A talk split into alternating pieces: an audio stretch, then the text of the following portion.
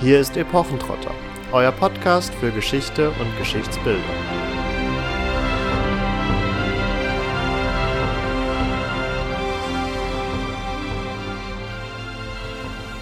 Von Mumia, Mastix, Weihrauch und Myrrhe zu gleichen Teilen zwei Unzen. Von Gummiammoniakum, Bedellium, Opoponax und Weinstein zu gleichen Teilen vier Unzen. Von Honig, römischem Vitriol zu gleichen Teilen zwei Pfund. Von Weingeist sechs Pfund. In einem weiten, verkitteten Gefäß sollen sie durch den Alembik destilliert werden. Was herauskommt, wird fünfmal aufgefangen. Nach Schröder stärkt es die Gelenke und mildert deren Schmerzen, auch stoppt es Durchfälle. Damit hallo und herzlich willkommen zu einer neuen Folge Epochentrotter. Wie ihr dem Rezept für ein Gichtbalsam am Anfang entnehmen könnt, wird es dieses Mal ein bisschen makaber. Es geht nämlich um Mumia und damit um Mumien und Mumienkult. Wir wollen uns nämlich mit dem Umgang im vor allen Dingen europäischen Raum mit Mumien auseinandersetzen.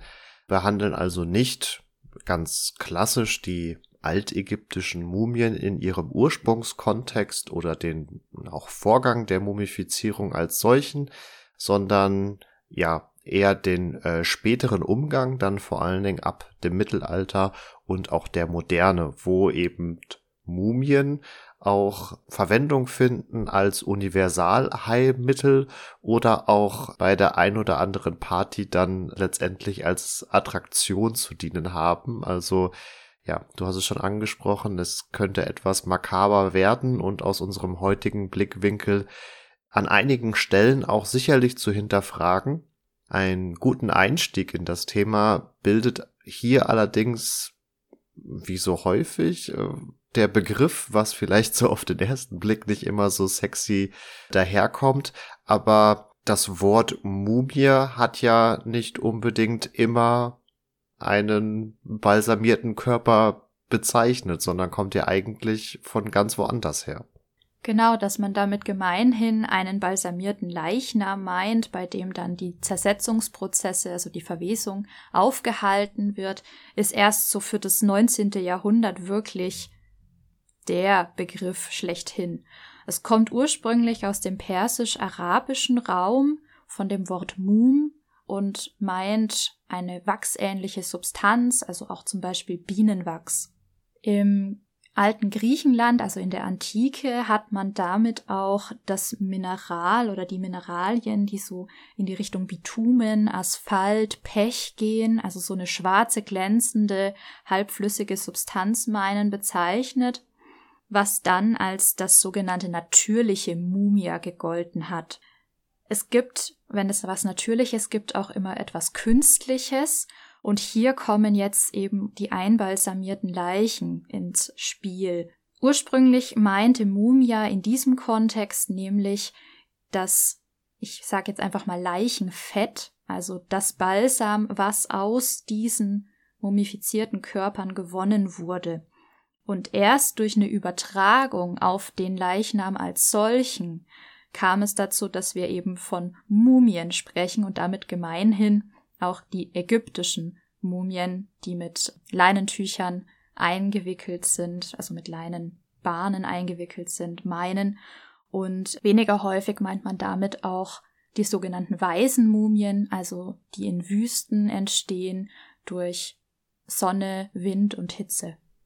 Damit äh, stellt sich aber auch automatisch schon die Frage, wie man jetzt von einer äh, schwarz glänzenden äh, Flüssigkeit, die heutzutage den meisten Leuten vielleicht eher aus dem Autoverkehr äh, bekannt ist, wie man von da zu altägyptischen Mumien kommt und inwiefern da dann der Begriff quasi übertragen wurde, beziehungsweise anders gefragt, wurden ägyptische Mumien denn mit Bitumen und Asphalt einbalsamiert, dass man wirklich davon sprechen könnte, hier ja Mumia an den Mumien im Einsatz gehabt zu haben? In der Tat ja. Also man hat ganz verschiedene Dinge benutzt, um die Körper vor der Verwesung zu schützen. und ähm, hat unter anderem auch da tatsächlich Bitumen und ähnliches eingesetzt, aber auch Aloe Vera, Zimt und wirklich Gewürze, Myrrhe zum Beispiel auch und hat damit die vorher von den Organen befreiten Leichname ausgefüllt. Und aus diesem Gemisch ergibt sich dann eben das künstliche Mumia. Ja, bei dem eingesetzten Bitumen oder Asphalt konnte man tatsächlich sogar noch genauer nachweisen, woher das eigentlich stammt, nämlich aus der Region vom Toten Meer. Also wir sind hier wieder bei den äh, natürlichen Mineralien, beim natürlichen Mumia, was dann ja so gesehen eingesetzt wurde, um künstliches Mumia herzustellen. Ähm, das ist insofern tatsächlich ganz interessant, weil das vor noch gar nicht so langer Zeit ähm, herausgefunden wurde und vorab erstmal angenommen worden war, dass die Einbalsamierungsöle oder Materialien über den Lauf der Zeit im ja, chemischen Wechselspiel so eine dem Bitumen gleichkommende Konsistenz und Farbe entwickelt haben. Also da ist man quasi, bevor man hier den chemischen Nachweis machen konnte, erstmal davon ausgegangen, dass zeitgenössische Autoren, die eben diesen Begriff Mum bzw. Mumia, also ausgehend von dem natürlichen Bitumen und Asphalt, das auf diese Leichname nur übertragen haben, weil es zunächst ja von der Konsistenz und von der vom Aussehen diesem natürlichen Rohstoff nahe gekommen ist, ohne dass die vermutlich wussten, dass das hier wirklich zum Einsatz gekommen ist. Wir bewegen uns hier nämlich tatsächlich nicht mehr in der Zeit, in der tatsächlich im alten Ägypten oder in Ägypten mumifiziert worden ist, sondern sind hier dann schon bei arabischen Schreibern des äh, 10. und 11. Jahrhunderts unterwegs, also einer Zeit, in der auch im Nahen Osten nicht mehr in dieser Art und Weise mumifiziert worden ist. Nun haben wir schon die von dir angesprochene Bedeutungswanderung etwas näher ausgeführt. Ähm, und ich hatte ja auch eingangs erwähnt, dass eines dieser großen Themen, wenn man sich mit dem Mumienumgang im Mittelalter und der Moderne auseinandersetzt, auseinandersetzt, diese Thematik des Universalheilmittels ist. Und um tatsächlich auch nochmal auf die ursprüngliche Wortbedeutung zurückzukommen, kann man ja auch festhalten, dass Bitumen und Asphalt beziehungsweise teerartige Substanzen selbst schon Teil der Medizin waren, richtig? Ja, in der Tat, aber das Ganze geht sogar noch weiter zurück als das zehnte und elfte Jahrhundert, das du jetzt angesprochen hast, denn Asphaltstoffe als Medikamente finden sich schon in dem sogenannten Papyrus Ebers, der mindestens 4000 Jahre alt ist. Und ähm, hier wird das Ganze gegen Wurmbefall, Haarausfall, Gebärmuttersenkung und in Salbenrezepten angepriesen gar nicht so abwegig, wenn man überlegt, dass das noch heute in Zugsalbe tatsächlich drin ist und in der ein oder anderen Hausapotheke vermutlich noch zu finden ist. In der Antike haben wir das dann natürlich auch. Bitumen findet sich hier nicht nur medizinisch, sondern auch als Brennstoff und Leuchtmaterial, aber auch im Schiffsbau zum Kalfatern. Ich nehme an, das ist das Abdichten des Schiffsrumpfes und aber auch hier wieder als Heilmittel gegen Haarausfall, gegen eitrige Geschwüre und Hauterkrankungen, Augenentzündungen, Zahnschmerzen, Magen-Darm-Erkrankungen, Lepra, Lungenleiden und so weiter. Also die Liste ist unfassbar lang. Im zweiten Jahrhundert nach Christus wird es sogar auch für Epilepsie verwendet. Bei gleicher Einnahme von Wein auch soll es auch gegen das Vier-Tage-Fieber helfen. Das ist sowas ähnliches wie Malaria. Im Orient kursiert zu der Entdeckung einer medizinischen Wirkung von diesen Asphaltstoffen, in der es heißt, dass der Prophet Daniel die Zubereitung und Anwendung der natürlichen Mumia erlernt hat und es gibt noch eine, finde ich persönlich, etwas schönere persische Überlieferung, wo es von einer Zufallsentdeckung heißt. Nämlich hat da ein Jäger einen angeschossenen Hirsch beobachtet, der sich selbst an einem Felsen gerieben haben soll, aus dem natürliches Mumia herausgetropft ist und außerdem auch ein bisschen davon abgeleckt haben soll, was ihn dann quasi instant geheilt hat. Das ist sowieso ein ganz wichtiger Punkt, ähm, wenn das Ganze in der Traumatologie verwendet wird, was dann eben im Orient ab dem 9. Jahrhundert der Fall ist, also bei Knochenbrüchen und äußeren Verletzungen, dann wird dem Ganzen so eine fast schon zauberisch-magische Wirkung zugeschrieben. Also das Zeug klebt wie Hölle und hält damit natürlich vorher wieder zusammengesetzte Knochen ähm, ja, wieder rekonstruierte Knochen wunderbar zusammen und ja, bei Hühnerküken soll das innerhalb eines Tages zur Heilung geführt haben. Meistens wird das Ganze ähm, aber nicht pur verwendet und das gilt dann auch für das künstliche Mumia oder vor allen Dingen für das künstliche Mumia, sondern man löst das in Ölen, in Säften, ähm, in Gerstenwasser, Wein, Sirup, Milch, alles Mögliche, was man an Flüssigkeiten hat und nimmt das so entweder zu sich oder trägt es auf. Also es wird sowohl innerlich als auch äußerlich angewendet.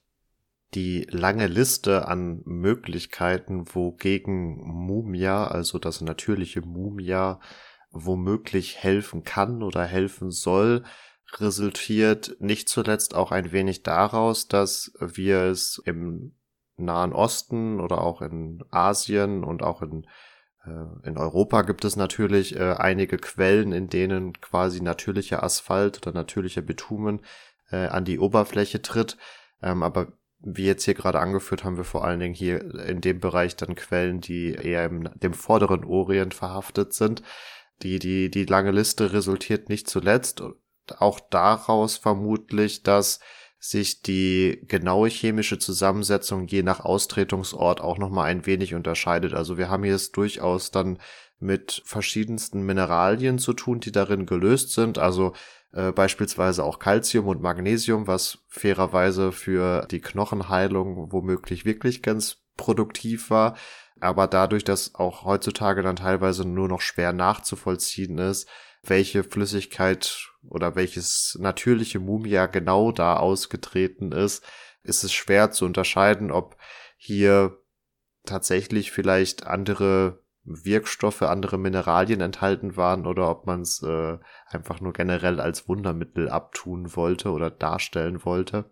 Wenn wir jetzt sagen, dass Pech, Teer, Bitumen, Asphalt, das natürliche Mumia eingesetzt wurde in der Medizin, um äh, Verwundete zu heilen, um Kranke zu heilen, dann stellt sich natürlich die Frage, wenn man das schon hat, warum sollte man dann anfangen, Leichname aufzuschneiden und da das künstliche Mumia zu entnehmen? Ja, also es gab durch die große Nachfrage nach diesem Wunderheilmittel, das ja in so breiten Bereichen eingesetzt wurde, ähm, zwischendurch eine Asphaltknappheit und dann hat man natürlich versucht, auch andere Quellen zu finden. Und so hat sich ab dem neunten Jahrhundert schon im Orient das herausgebildet, dass man zum Beispiel bei Constantinus Africanus oder bei Avicenna eben auch unter Mumia schon etwas anderes verstehen kann, also diese Leichenflüssigkeit und bis zum Ende des 13. Jahrhunderts hatte ganz Europa ein zunehmendes Interesse an diesem Wissen und diesem Heilmittel des Orients, so dass sich seit dem 12. Jahrhundert hier eigentlich auch ein reger Handel entwickelt hat dass man in Lyon und in Venedig so eine Art Zwischenstation hatte. Dort kamen also die von, von uns heute als Mumien bezeichneten Teile an und wurden dann nach ganz Europa weiter verkauft.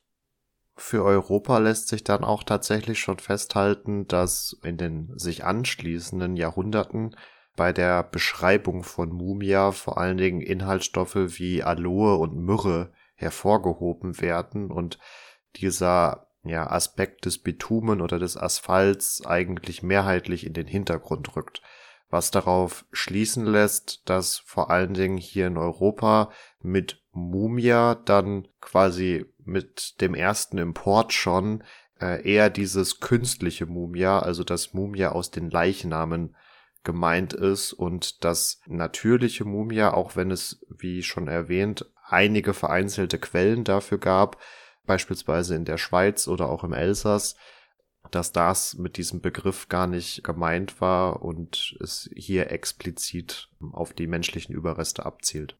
Ja, und das ist über die Zeit nicht ganz unumstritten geblieben, weil es natürlich menschliche Substanz ist. Aber erstmal dazu, warum man denn diesem Stoff überhaupt eine medizinische Wirkung zugesprochen hat. Also nur weil was ähnlich ist, ist es ja noch nicht identisch. Aber man hat eben gesagt, Substanzen, die fähig sind, Körperstrukturen über so einen langen Zeitraum zu erhalten, dass die quasi auch in der Lage sein müssten, dem Menschen zu Lebzeiten schon dienlich zu sein, also indem sie ihn eben vor auszehrenden Krankheiten bewahren. Also ein ausgezehrter Leichnam bewahrt quasi den lebenden Körper vor einer auszehrenden Krankheit.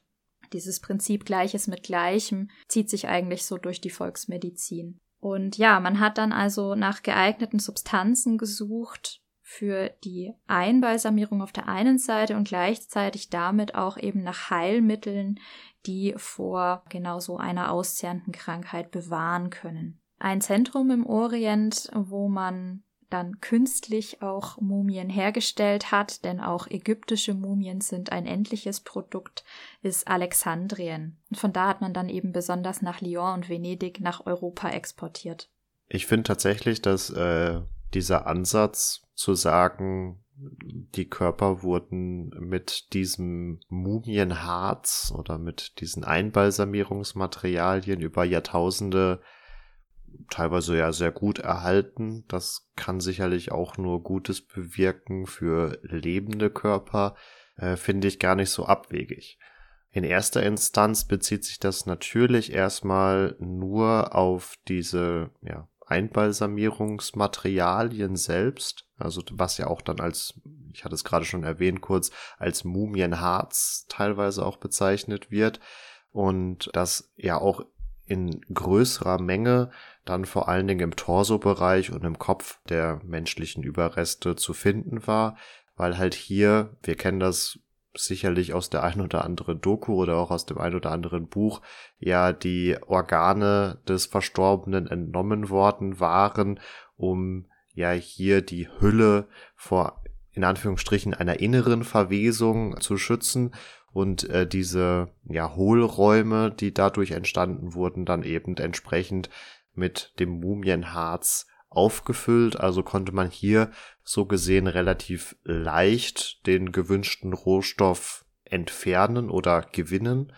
Gleichzeitig haben wir dann aber äh, im Laufe auch der mittelalterlichen Auseinandersetzung mit Mumia dann schon zu beobachten, wie nicht mehr unbedingt nur das Mumienharz verwendet wird, sondern tatsächlich ja auch die Leichname selbst zerrieben werden und man auf der einen Seite sagen kann, hier wird sich nicht mehr die Mühe gemacht, wirklich das in Anführungsstrichen pure Harz ja auszuschaben oder äh, herauszuholen. Ja, wobei auch gleichzeitig äh, da so der Gedanke mitschwingt, dass die Leichname selbst vielleicht schon über die Jahrhunderte oder Jahrtausende eine gewisse geheimnisvolle bis magische Kraft entwickelt haben, die dann in der Heilkunde auch zum Tragen kommen kann. Also das ist ja ja, du hast im Mittelalter schon zu beobachten, dass die Eigenschaften, die diesem Asphalt-Bitumen-Gemisch, mit dem die ägyptischen Mumien einbalsamiert wurden, dass man gedacht hat, dass das eben seine Eigenschaften auf den ganzen einbalsamierten Körper übertragen hat und insofern musste man quasi nicht mehr das herausdestillieren, sondern konnte das im Ganzen verwenden. Und das ist auch natürlich ähm, sehr kaufmännisch, wenn man das gesamte Produkt verwertet und nicht nur einen geringeren Teil. Also hat durchaus auch so was Ökonomisches hier an sich. Es gibt allerdings unterschiedlich kostbare Mumien und es gibt auch einige Ärzte schon im 16., 17. Jahrhundert, die großen Wert darauf legen, dass wenn Mumien eben nachträglich hergestellt werden, was durchaus nicht immer nur als Fälschung betrachtet wurde, dass das dann gesunde Körper waren. Also ganz oft war es so von den genannten Herstellern in Alexandrien, dass die alle Leichen verarbeitet haben, derer sie habhaft werden konnten. Also und dann vor allen Dingen eben solche, die an Lepra verstorben sind, an der Pest, also wirklich arme und kranke Menschen verwertet haben und damit also nicht dem Anspruch der europäischen Ärzte eigentlich ähm, Sorge getragen haben.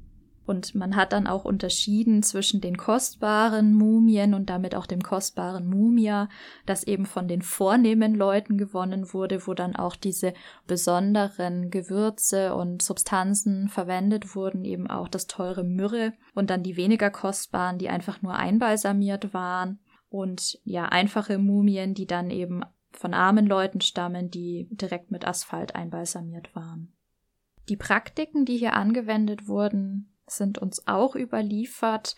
Allerdings, wenn ihr zart beseitet seid, dann schaltet hier vielleicht lieber ab oder spult einen kleinen Ticken vor. Es gibt einen persischen Text, der empfiehlt und Marvin sollte jetzt schleunigst rennen. Man nehme einen rötlichen, rothaarigen Menschen und ernähre ihn bis zum 30. Jahre mit Früchten. Das habe ich bisher ganz gut gemacht. Dann ertränke man ihn in einem Steingefäß, das mit Honig und Drogen gefüllt sei. Also Drogen meint hier eben sowas wie Myrrhe, Weihrauch, Aloe Vera und nicht Drogen, was wir heute darunter verstehen, und versiegle das Gefäß. Wenn man es nach 120 Jahren wieder öffne, so sei aus dem Leichnam und dem Honig Mumie geworden. Also man muss hier sehr vorausschauend arbeiten. Und ähnlich wie dieser persische Text empfiehlt auch der deutsche Oswald Kroll im 16. Jahrhundert und später auch Johann Schröder, den ihr am Anfang mit dem Rezept gegen Gicht schon gehört habt, im 17. Jahrhundert dass man eben tunlichst einen rothaarigen, kräftigen und gesunden jungen Mann, idealerweise 24-jährig, keine Ahnung warum, nehmen soll. Und äh, nach Oswald Kroll soll das auch jemand sein, der am Rad Galgen oder durch ein Geschoss gestorben ist. Und das sind die sogenannten Galgenmumien, die man hier hergestellt hat, indem man sie einmal von der Sonne und einmal vom Mond hat bescheinen lassen, also da merkt ihr schon, so ein Stückchen Aberglaube steckt hier mit drin. Ne? Und dann sollte man das Ganze in kleine Stücke schneiden und mit Myrrhepulver und ein bisschen Aloe Vera bestreuen. Achtung, damit sie nicht zu bitter werde, denn das Ganze wird ja eben eingenommen. Dann äh, legt man das Ganze für einige Tage in Weinessig ein, nimmt es zwischendurch einmal heraus, hängt es für wenige Stunden auf. Ich finde das, ich das so absurd, dass man das tatsächlich gemacht hat. Weicht es erneut ein, lässt es dann an der Luft trocknen. Ich zitiere, bis sie nur noch nach geräuchertem Fleisch riechen.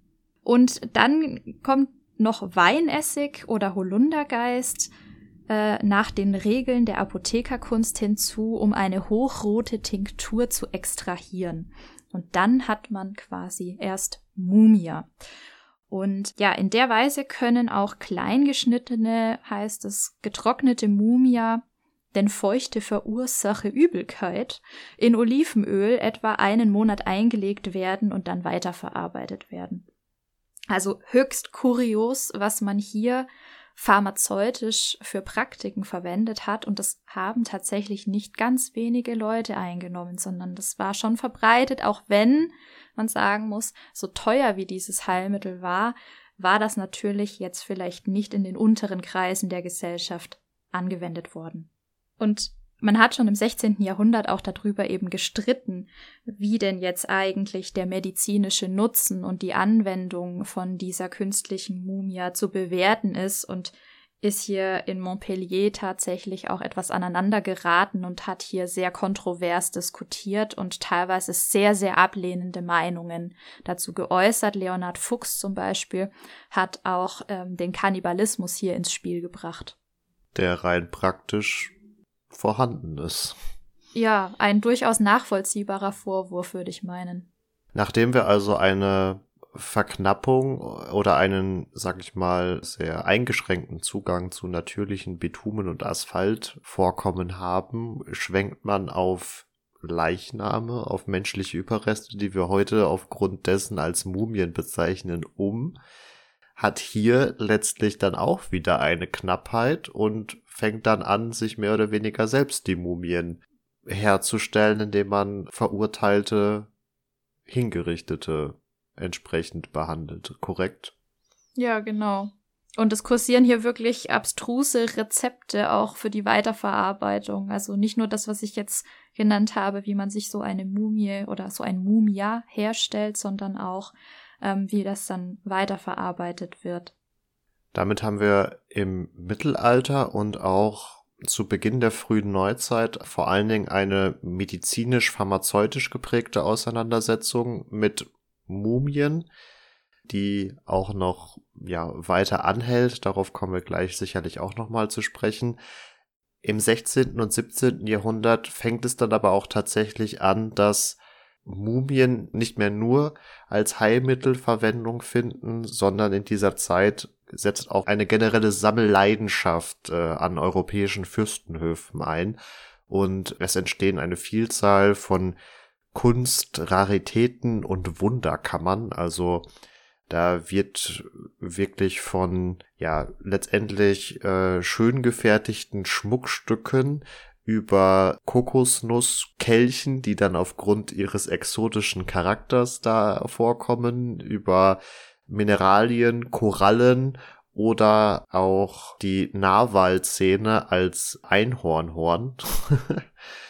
wird da alles Mögliche ausgestellt und es ähm, geht letztendlich darum, möglichst exotische und damit teure Sachen unter anderem zu präsentieren und damit natürlich auch ja, sein, sein Prestige zu zeigen, seine Hofpracht äh, auszubauen. Und in diesem Kontext verwundert es dann eigentlich fast schon kaum, dass auch so eine gute altägyptische Mumie im Idealfall zu einer gut, gut sortierten Wunderkammer zu gehören hat. Also wir haben hier dann erstmals wirklich belegt, dass Mumien aus, aus Ägypten nach Europa gebracht werden, um sie nicht weiter zu verarbeiten, sondern sie tatsächlich innerhalb dieser Kunst- und Wunderkammern auch auszustellen, wo sie eine Art ja, Kuriosum dann natürlich auch darstellen. Das ist natürlich noch keine sonderlich ausgeprägte Rezeption des äh, ägyptischen Kosmos oder der Mumien als solcher, sondern ja, sehr vereinzelt anzutreffen, dadurch, dass es natürlich vor allen Dingen an den Fürstenhöfen stattfindet. So eine allgemeine Ägyptenmanie und damit auch eine Mumienmanie setzt dann eigentlich erst mit dem Ägyptenfeldzug von Napoleon Bonaparte ein, der von 1798 bis 1801 stattfand.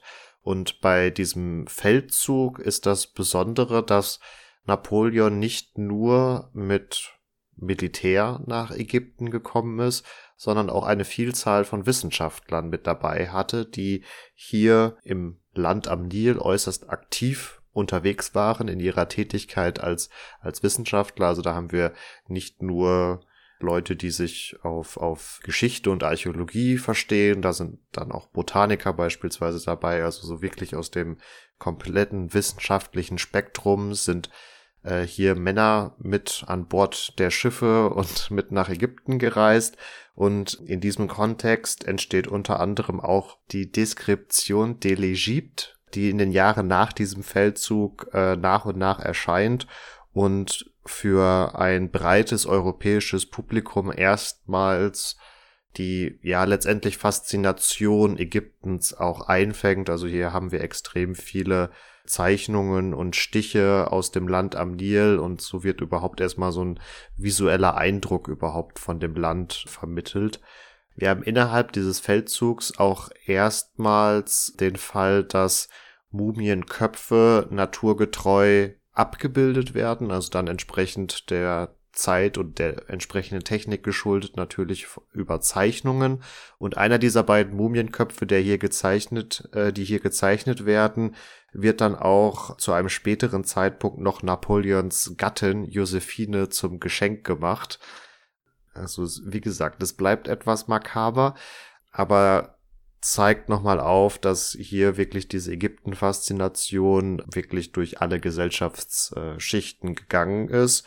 Und in der Folge waren auf dem gesamten europäischen Kontinent, dann vor allen Dingen in England und in Frankreich Kunstschätze aus Ägypten äußerst beliebt. Und darunter zählen natürlich dann auch die Mumien. Also für jede gute Sammlung, beziehungsweise auch für jedes Museum, das etwas auf sich hielt und in dieser Zeit entstanden auch die ersten größeren Museen, aber auch für viele private, reichere Sammler gehörte es fast schon zum guten Ton, entweder generell Kunstschätze aus Ägypten äh, zu besitzen oder idealerweise auch die ein oder andere Mumie zu besitzen. Ja, für einen gewissen Zeitraum konnte man auf ägyptischen Basaren also ganze Mumien, Mumienhände, Füße und Köpfe kaufen oder wer nicht ganz so weit fahren wollte, konnte das auch bei Auktionen erwerben. Allerdings war hier auch wieder das Problem der Nachfrage und des Angebots. Also ägyptische Mumien hatten zeitweise und immer noch ein Ausfuhrverbot, ähm, zunächst aus religiösen Gründen und daher gab es also hier weniger Angebot, so dass auch nicht nur hinsichtlich des Mittels Mumia, sondern auch um die Mumienmanie abzudecken, hier Mumienfälscher in Erscheinung getreten sind und entweder also frische Leichen, nachdem die Körperhöhlen mit bestimmten Gewürzen und asphaltähnlichen Substanzen gefüllt wurden, wie das im alten Ägypten auch gemacht wurde und die dann in Backöfen äh, geschoben wurden, um sie dann hinterher eben mit Leinen zu bandagieren und das Ganze ein bisschen auf alt zu trimmen und dann zu verkaufen.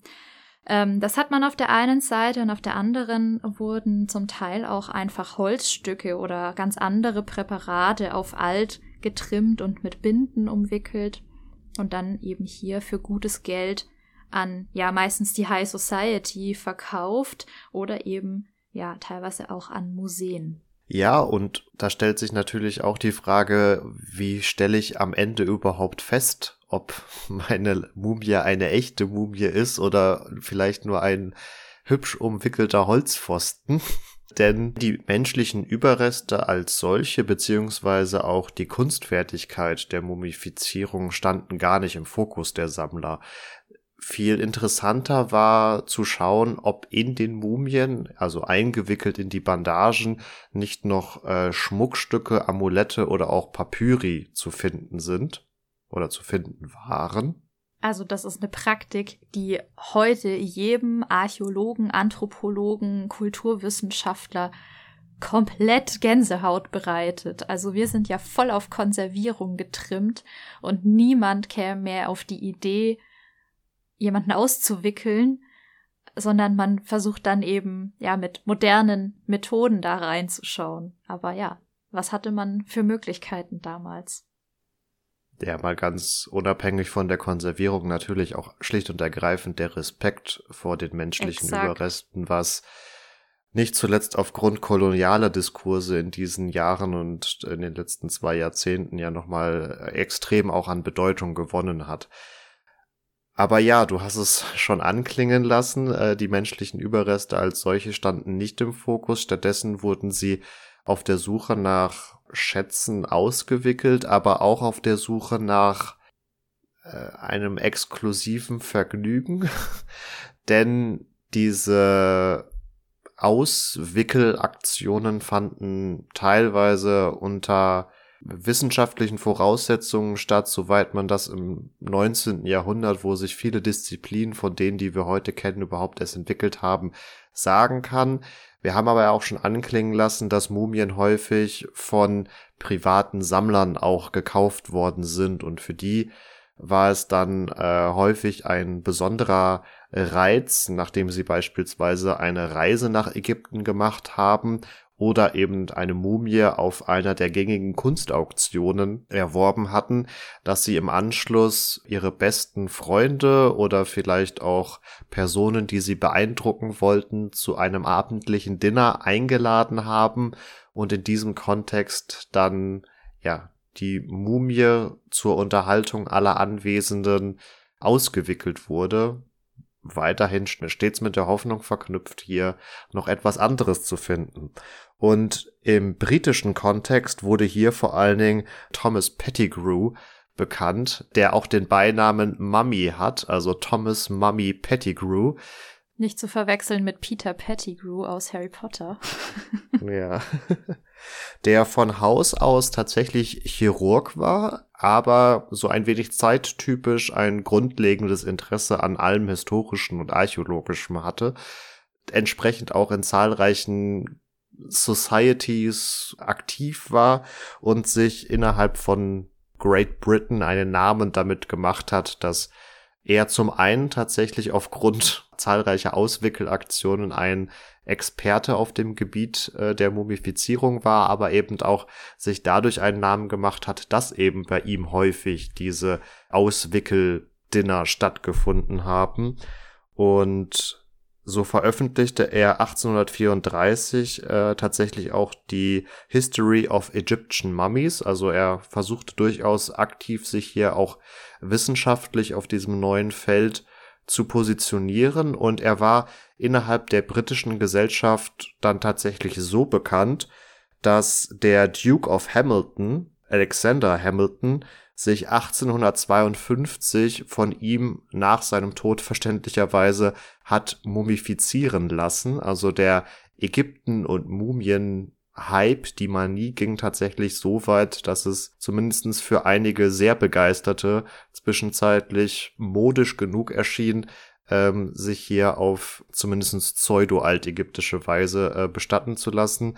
Das Ganze wurde dann noch davon gekrönt, dass der Alexander Duke of Hamilton vorher noch einen Sarg aus der ptolemäischen Ära erworben hatte, wo ja, mehr oder weniger der ursprüngliche Leichnam einfach rausgeworfen wurde, er sich nach seinem Tod dann hat reinbetten lassen und er sich dann im eigens für ihn gebauten Hamilton Mausoleum, das wiederum sehr römisch in der Architektur inspiriert war, hat bestatten lassen, wobei hier in den 1920er Jahren aufgrund von Grundwasserproblematiken noch eine Umbettung hat stattfinden müssen.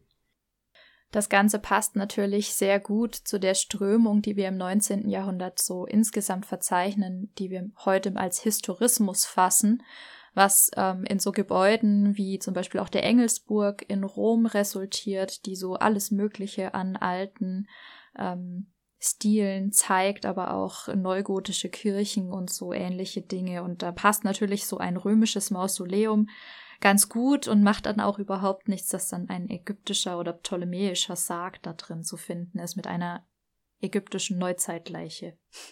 Eine andere Anekdote betrifft den Hohenzollernprinz Friedrich Karl, der im April 1883 in seinem Jagdschloss auch so eine Dinnerparty veranstaltet hat mit anschließendem Mumienauswickeln.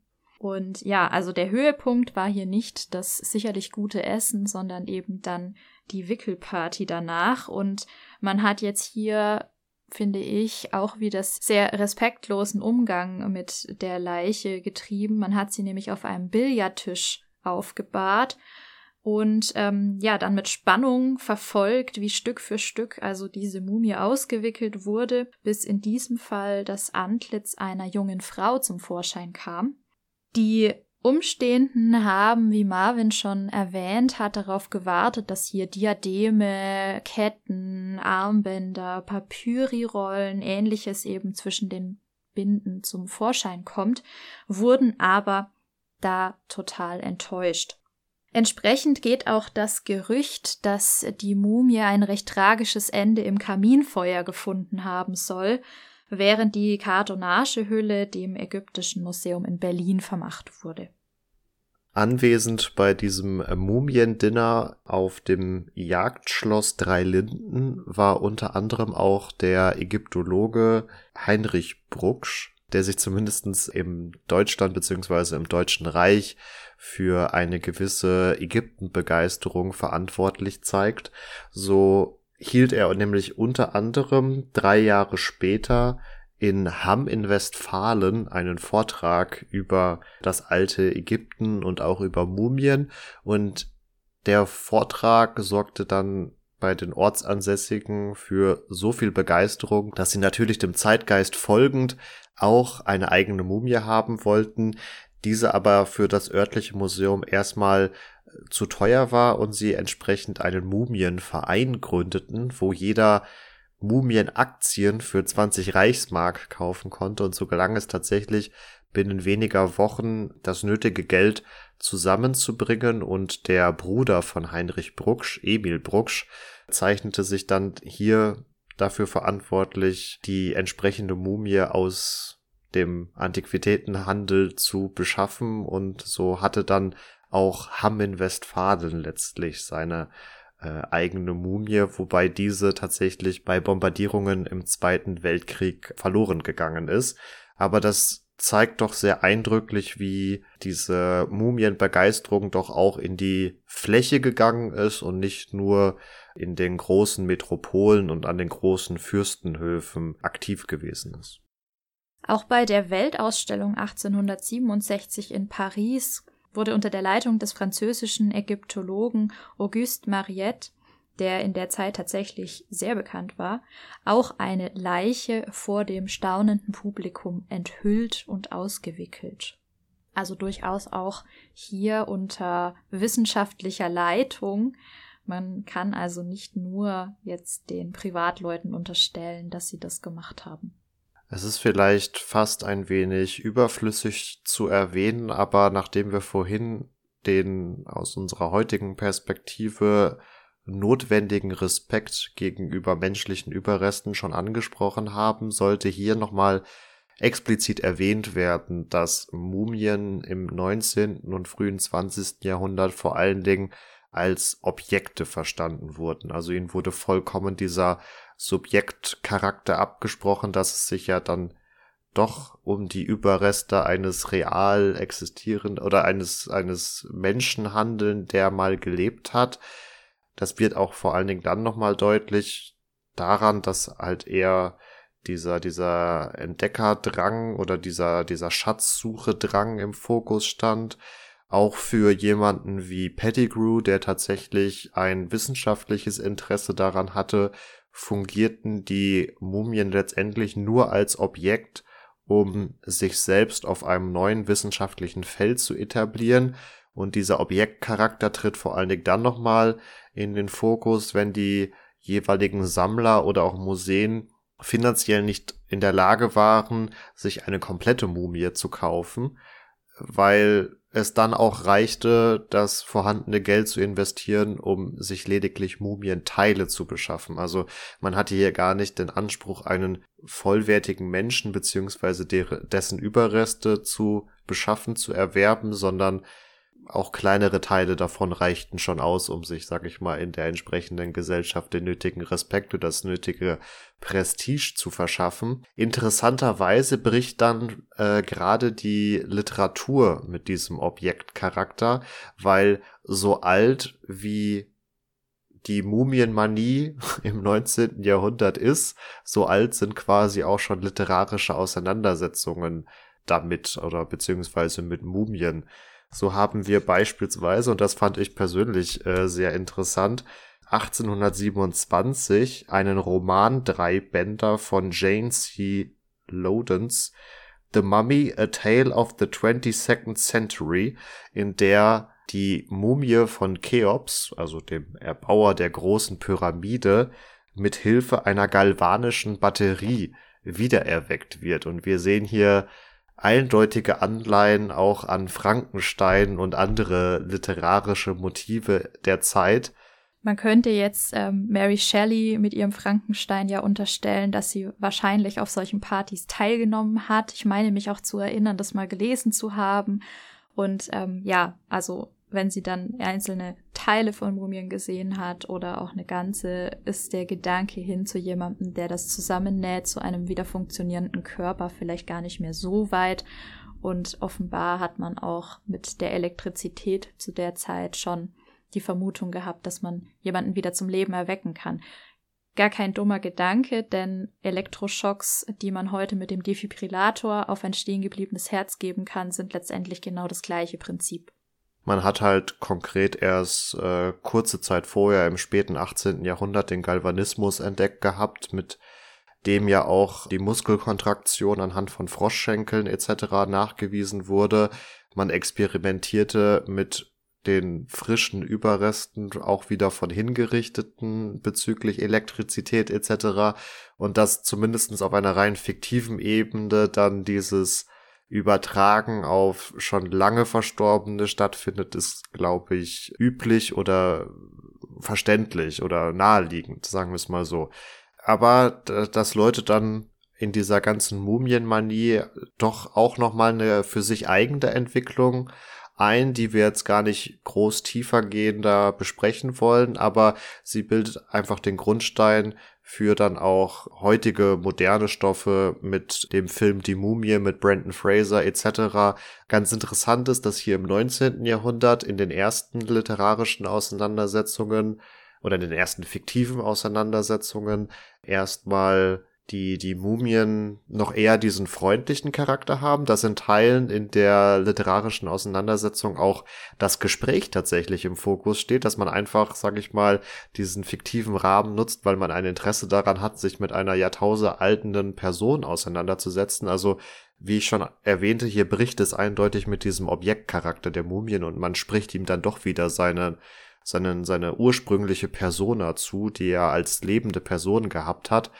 Und dieser Rächertopos, den wir dann vor allen Dingen in so Sachen wie der Fluch des Pharao etc. haben, der kommt dann tatsächlich erst so im früheren 20. Jahrhundert auf und erlebt seine Hochzeit rund um die Entdeckung des Grabes von Tutanchamun, wo ja der Finanzier der, Aus, äh, der Ausgrabung, Lord Donovan, relativ kurz nach der Entdeckung des Grabes ja schon verstirbt und hier dann die Mumie auch in weiteren fiktiven Auseinandersetzungen häufiger in einer Rächerrolle tatsächlich auftritt.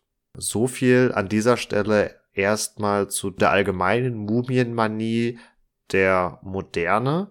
Wir hatten jetzt Mumia vor allen Dingen bisher im Mittelalter und der frühen Neuzeit, hatten jetzt hier mit der Ägyptenmanie nochmal einen neuen Aspekt aufgemacht, aber und das zieht sich ja dann durch. Mumia ist ja durchaus auch noch im 19. Jahrhundert relevant. Genau, also hier ist jetzt tatsächlich die Frage, ob wir es immer mit dem künstlichen und damit auch etwas fragwürdigen Substrat zu tun haben oder nicht auch tatsächlich mit echtem Teer und echtem Asphalt. Aber das wird noch eine ganze Weile als Mittel zur Herz- und Magenstärkung verwendet, als Gegengift in Anführungszeichen gegen sämtliche ansteckende Krankheiten, bei Koliken, Lungenkrankheiten. Es geht bis dahin, dass man Krankheiten, die eigentlich unkurierbar sind wie Schwindsucht, Epilepsie, Pest und Malaria auch damit versucht zu behandeln und hier auch sehr großes Vertrauen in diese Substanz offenbar hatte, obwohl ja schon im 16. Jahrhundert Stimmen laut werden, dass das alles ähm, sehr fragwürdig ist und man eigentlich seiner Gesundheit damit auch nicht unbedingt was Gutes tut. Aber es zieht sich so durch. Im 19. Jahrhundert allerdings, wenn wir immer weiter in die 30er Jahre kommen, ebbt das so langsam ab. Und in einer österreichischen Apotheke kann man offiziell noch 1834 Mumia kaufen. Wahrscheinlich eben auch sogar das künstliche Mumia. Ab da hört das, deswegen habe ich das offiziell so betont, offiziell eben auf zu existieren. Das heißt aber natürlich nicht, dass im Volksglauben nicht mehr danach verlangt wird. Und so findet sich das 1924 immer noch auf einer Pharmazieliste, das Mumia Vera Ägyptica, also hier wirklich das echte ägyptische Mumienessenzeug. Und hier kann man das Kilo für 12 Goldmark erwerben. Jetzt könnte man denken, okay, gut, 1920er, ja, das kann man noch so irgendwie akzeptieren, dass das da vielleicht noch so ein bisschen grassiert ist im, im deutschen Raum. Aber die Amerikaner waren ja auch vor allem so Mumien begeistert wie die Europäer, wenn nicht sogar noch mehr. Und so können wir in den 1970ern immer noch in einer New Yorker Apotheke ägyptische Mumienessenz kaufen für stolze 40 Dollar pro Unze. Also das finde ich schon bemerkenswert. Also eine Substanz, die durchaus sehr fragwürdig ist, unter teilweise sehr, sehr gruseligen Praktiken und Bedingungen hergestellt wird, äh, dass die dann in den 70ern sogar noch benutzt wird oder zumindest erwerblich ist. Also, naja. Damit verlassen wir dieses etwas makabere, aber dennoch sehr faszinierende Thema der Mumienmanie und Mumienbegeisterung auch schon wieder und hoffen, dass euch dieser Abriss seit der Antike bis in das 19. oder fast sogar ins 20. Jahrhundert gefallen hat. Falls dem so ist, dann schreibt uns das gerne. Wir freuen uns auch über positives Feedback. Nicht nur über Anregungen und Kommentare, was ihr vielleicht noch für Anekdoten zum Thema Mumia kennt. Oder lasst uns gerne auch ein Like da. Oder wenn ihr euch ein bisschen Zeit nehmen wollt, schreibt uns doch gerne auch eine Rezension. Das könnt ihr unter anderem tun auf äh, Apple Podcasts. Ihr könnt uns auch bewerten auf Spotify und anderen Podcast-Plattformen. Für den direkteren Austausch findet ihr uns auf Instagram und Facebook jeweils unter Epochentrotter zu finden. Wenn ihr kein Social Media habt, auch kein Problem, schaut einfach bei epochentrotter.de vorbei und da für den direkteren Austausch dann einfach die E-Mail-Adresse kontakt@epochentrotter.de und damit bleibt mir nur noch zu sagen, macht's gut und ciao ciao. Auch von meiner Seite macht's gut und bleibt gesund.